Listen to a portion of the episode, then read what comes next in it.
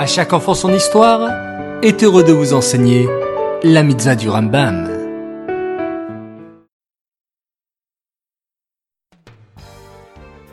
Bonjour les enfants, Bokertov, content de vous retrouver, j'espère que vous êtes en pleine forme.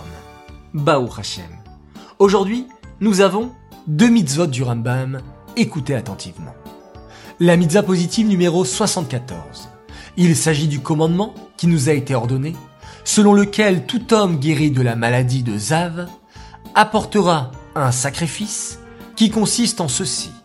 Deux tourterelles ou deux jeunes colombes. L'une comme Korban Khatat, l'autre comme Korban Ola.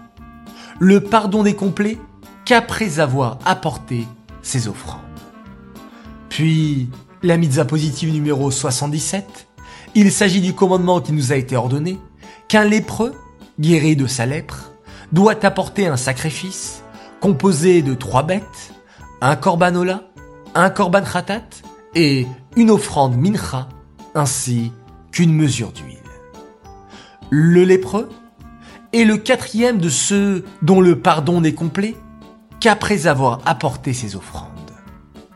La lèpre est une maladie à l'époque du Beth Amidash qui pouvait s'introduire dans trois éléments. La maison, les vêtements et sur la peau. Le Rambam nous explique que lorsqu'une personne faisait de la médisance, du lachonara, c'est-à-dire qu'elle disait du mal sur un ami, en prétendant par exemple Tu sais hier, il a volé un bonbon, même si c'est vrai, il ne faut pas le répéter.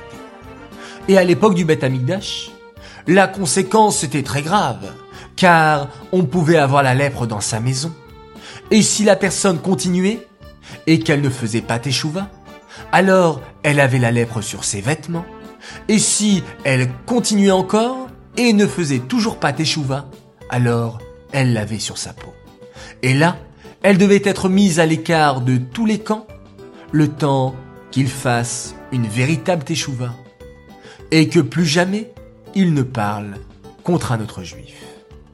Ces mitzvot du Rambam sont dédiés pour la refoua la guérison complète et rapide de Aaron David Alevi, Ben Menucha Odel Esther.